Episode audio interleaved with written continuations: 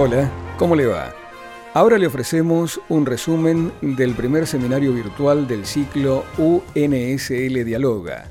En este primer seminario, que se tituló Crisis u Oportunidad, el desafío de la educación superior post-pandemia, participaron Nicolás Trota, ministro de Educación de la Nación, y la profesora María Delfina Begravé, quien es la presidenta del CIN, Consejo Interuniversitario Nacional. Este primer eh, seminario se realizó el 4 de junio de 2020 a través de la plataforma Zoom y también a través de UNSL. La profesora María Delfina Beirabé brinda su opinión acerca de las posibilidades de un esquema dual en el que se contemple la virtualidad y la presencialidad en las clases, también opinó sobre la propuesta de cursos o campus de verano. Yo creo que en principio ninguno de nosotros tiene la precisión respecto a la fecha en la que uno pueda estar pensando que, esta situación va a estar eh, controlada. Sí sabemos que hay, como lo dije en su momento, hay provincias que están y hay localidades que están eh, bastante en una situación más favorable, otras que están en una situación más compleja, ¿no es cierto? Así que yo creo que lo que estamos previendo, eh, como lo hicimos también hasta ahora, es implementar procesos de mayor flexibilidad en relación al desarrollo de los calendarios académicos. Yo te escuchaba escuela de verano, yo vivo en el Chaco y, el norte es bravo para para invitar a trabajar en el mes de enero, o no sé, creería que esas cosas no son muy viables y tampoco sé si son necesarias eh, en forma estricta. Lo que sí creo, como lo dije, es que eh, por una parte vamos a tener que mantener esta, bimodalidad seguramente por, un tiempo para poder aquellas carreras, aquellas materias, aquellas asignaturas, aquellos cursos que puedan eh, desarrollarse con, normalidad a través de la virtualidad y del uso de los recursos tecnológicos, probablemente van a funcionar en el segundo cuatrimestre también así. En otros casos entiendo que se va a priorizar avanzar con actividades de recuperación, de módulos que corresponden a prácticas, este, experiencias de laboratorio, con obviamente todos los protocolos que requiera esa actividad para no poner en riesgo eh, las condiciones de, salud que tenemos que garantizar. Un factor que los, rectores y rectoras de las universidades sabemos que se suma a la problemática de la vuelta para las universidades es todo lo que eh, moviliza el, volumen de, personas que moviliza la actividad universitaria. ¿no? La gran mayoría de, nuestras universidades este, nunca tenemos menos de 20.000 estudiantes que circulan, ¿no es cierto?, para dar un parámetro. Eh, así que yo creo que lo que hemos estado también conversando es la posibilidad de tener eh, decisiones consensuadas respecto a las condiciones básicas que tenemos que tener en cuenta para garantizar eso, por supuesto los protocolos que vamos a tener que poner en funcionamiento y trabajar con una gran flexibilidad como lo venimos haciendo, ¿no? En cuanto al desarrollo de las actividades académicas. Y también pensar qué actividades de compensación o de acompañamiento y seguimiento vamos a tener que hacer para algunos grupos que particularmente identifiquemos como grupos que necesitan eh, un mayor apoyo o una compensación por pérdidas de clases, pérdidas de cursos, eh, entre otros. El ministro de Educación de la Nación, Nicolás Trota, responde a la pregunta sobre las posibilidades de un esquema dual y un curso de verano.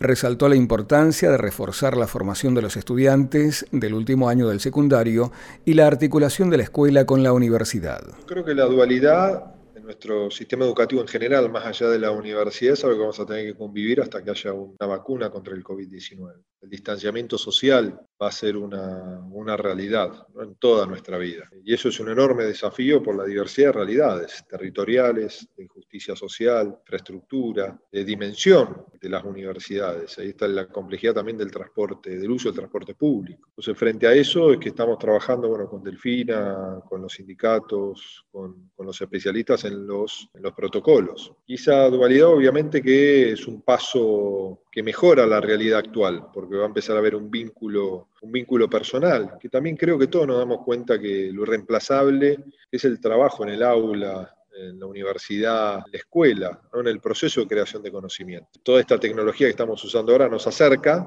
pero nada es igual. Creo que sí tenemos que buscar los caminos también para que en el esquema con el cual nos tenemos que enfrentar y que nos impone la realidad, demos soluciones desde los estados para la gratuidad de la navegabilidad, para el acceso a las herramientas tecnológicas que permitan ese esquema dual. Y sobre el verano, lo que nosotros planteamos, esto es algo que tenemos que terminar de coordinar con provincias y por supuesto con, con el sistema universitario. Yo creo que a los estudiantes que terminan el quinto sexto año, el último año del secundario, vamos a tener que trabajar, no, no digo una escuela de verano, un módulo específico solo en ellos, digo, para que puedan tener una terminalidad de los 14 años de educación obligatoria. Y aparte, para que no tengan ningún estigma por el momento que transitan. Y tenemos que ayudarlos a que se proyecten también a la educación superior, porque lo que nos va a definir a nosotros es el despliegue que vamos a tener que hacer para sostener el desgranamiento que vamos a vivir a partir de lo que es la pandemia, la no concurrencia al aula, al secundario o a la universidad.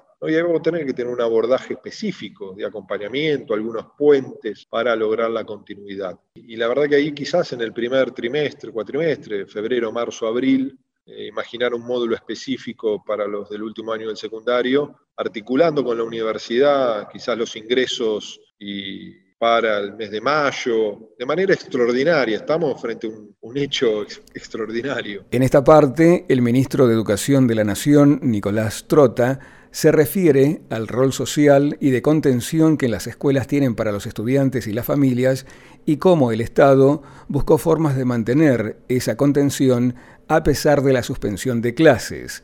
El ministro responde a la pregunta del público sobre cómo se abordó este rol social y de contención para las familias a partir de la suspensión de clases. Nosotros en el Ministerio, ese domingo que a la noche el presidente anunció la suspensión, estamos con Daniel Arroyo en el Ministerio de Educación, con el secretario de Defensa y el secretario de Seguridad para lo que consideramos que debería ser el despliegue y asistencia al gobierno nacional, todo lo que es el derecho a la alimentación que se garantiza en muchas, en muchísimas de nuestras escuelas. Y allí distintas medidas, ¿no? Por un lado lo que fue duplicar el aporte nacional en las escuelas, la supervisión y ayuda logística en muchos casos también del gobierno nacional para garantizar ese derecho y lo que era el desafío rápidamente de convertir nuestros comedores en espacios donde se distribuya módulos de elementos o viandas, cosa que es la realidad en el día de hoy, con enorme compromiso de los docentes y del personal no docente, ¿no? de los auxiliares. Y eso consideramos que es, que es central, que también eso va a tener un enorme peso de cara a lo que es el propio regreso a, a la escuela, donde también esa misma decisión de duplicar el aporte, más allá de lo que es la tarjeta alimentar, en los, en los comedores comunitarios. Para nosotros, y estamos trabajando en una ley que no, que no se aplica y nos con la directora del ANSES, con la titular de la FIP, para avanzar y es un eje central, se relaciona a la cédula escolar, ¿no? que ahí también ¿no? Lo conversaba ayer con la secretaria de Acceso a la Salud, donde también ahí para nosotros la escuela tiene enorme centralidad en todo lo que es el control inicial de peso, de talla, de vacunación. ¿no? Estamos iniciando todo un proceso de vacunación que ha bajado muchísimo en el marco de, la pandemia, ¿no? y lo estamos hablando con la secretaria Bisotti en ese sentido también para, para trabajarlo. Ahí donde vemos que la escuela tiene una capilaridad y un reconocimiento social tan importante que implica también, como le exigimos su presencia para resolver cuestiones que a veces exceden de su responsabilidad primaria, le tenemos que dar mucho más a la escuela desde el Estado Nacional y por supuesto también desde las provincias. Y se vincula a lo que para nosotros es una demanda que nos autoimponemos, ¿no? que, que debería ser natural como es el cumplimiento de la ley de financiamiento educativo, que, nunca más se vuelva a retroceder en los procesos de inversión educativa, porque del 6,1 en el 2015 pasamos al 4,8 en el 2019. Entonces, el compromiso nuestro en el nuevo presupuesto, que se rompa la inercia de caída no solo de inversión educativa, sino también de participación de educación en el presupuesto nacional. Y finalmente, para nosotros, en ese sentido de de repensar la escuela como este espacio que, permita la ruptura de las, de las desigualdades, debemos profundizar los consensos con todos los actores del sistema, provincias y organizaciones docentes, universidades y principales referencias del campo educativo, y en eso estamos trabajando. En este tramo, el ministro de Educación de la Nación, Nicolás Trota, se refiere a un nuevo plan de conectividad. Aquí responde a la pregunta sobre si está en agenda un plan similar a Conectar Igualdad.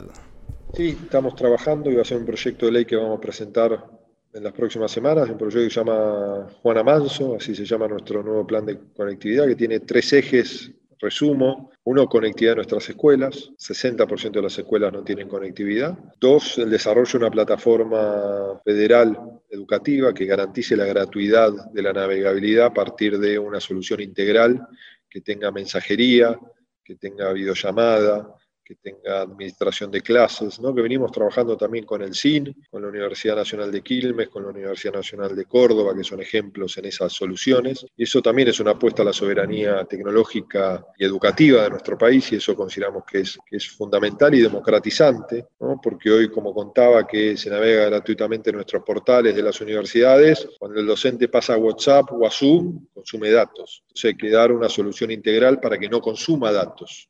Y por el otro lado, la distribución de computadoras. Nosotros venimos trabajando inclusive en este marco tan complejo y lo venimos haciendo con las cámaras de la electrónica, eh, la fabricación de computadoras en territorio argentino, generando mano de obra, se perdieron desde el año 2016 7.000 puestos de trabajo en el sector.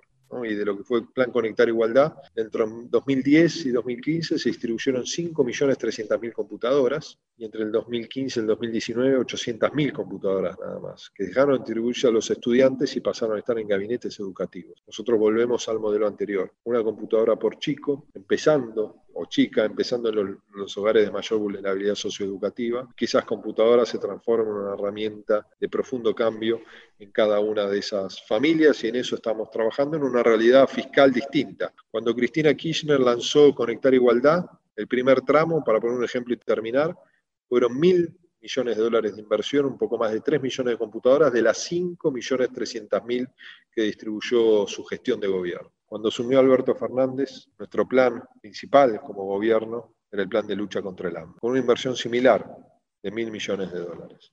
Bueno, eso también nos debe llamar a la reflexión de lo que debe ser la agenda de ampliación de derechos, del proceso de recuperación de la, de la, Argentina. Y la, mejor, la única manera de recuperar el desarrollo es con consensos, con claridad, con un Estado presente que planifique, que convoque al sector del capital para la generación de riqueza, que convoque al sector del trabajo, a los movimientos sociales, que es parte del desafío de lo que está planteando el presidente.